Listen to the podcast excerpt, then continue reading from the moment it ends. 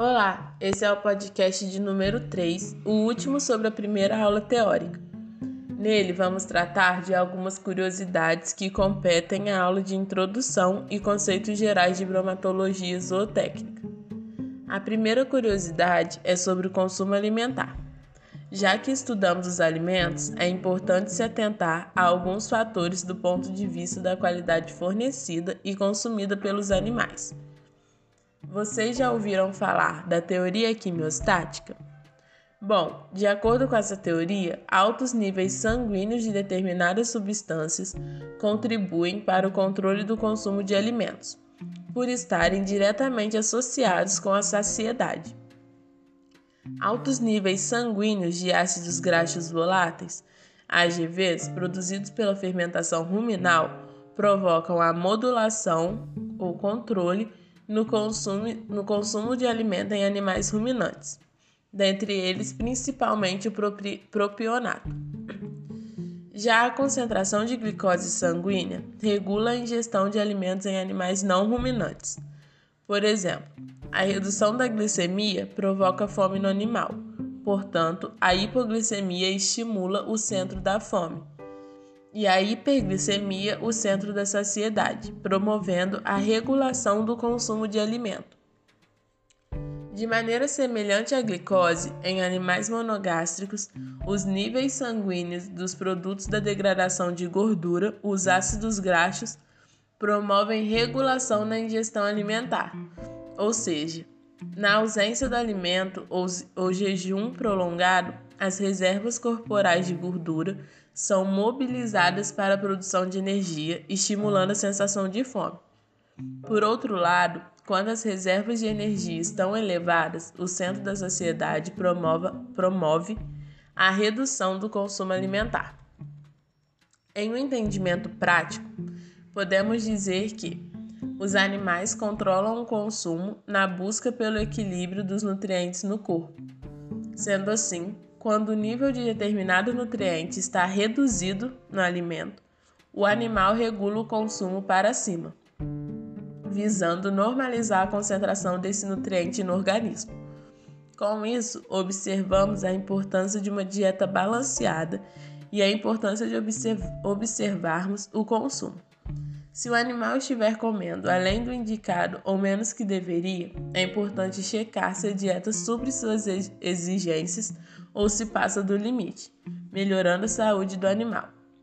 Claro que cada animal possui um comportamento, por isso nem sempre o problema do consumo estará na alimentação. Outro assunto relevante para abordarmos é a respeito dos perigos que os alimentos podem oferecer.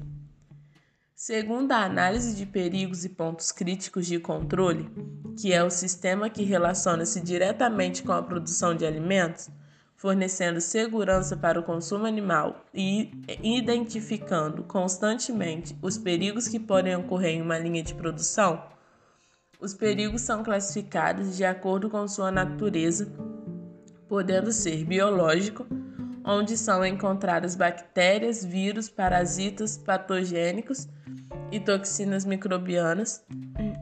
Temos os de natureza química, onde se enquadram pesticidas, herbicidas, contaminantes tóxicos, inorgânicos, antibióticos, hormônios promotores de crescimento, aditivos alimentares tóxicos dependentes da espécie, lubrificantes, tintas, desinfetantes e toxinas naturais.